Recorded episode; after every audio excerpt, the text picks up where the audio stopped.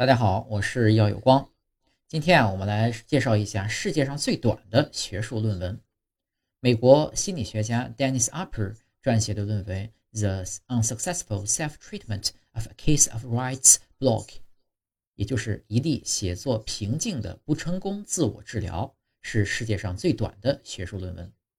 一九七四年发表在《Journal of Applied Behavioral Analysis》，这可不是什么野鸡期刊。而是由美国行为实验分析学会出版的正经学术期刊。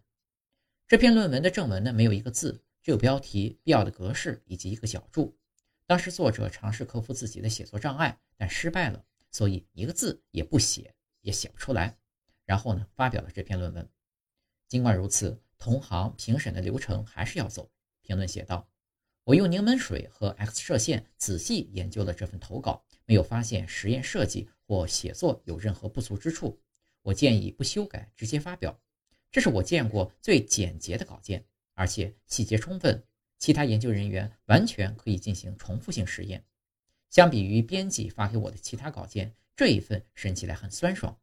我们应该在本期刊找个位置发表这篇，也许是在空白页的边边角角。这篇论文呢，也没有在枯燥的学术界石沉大海。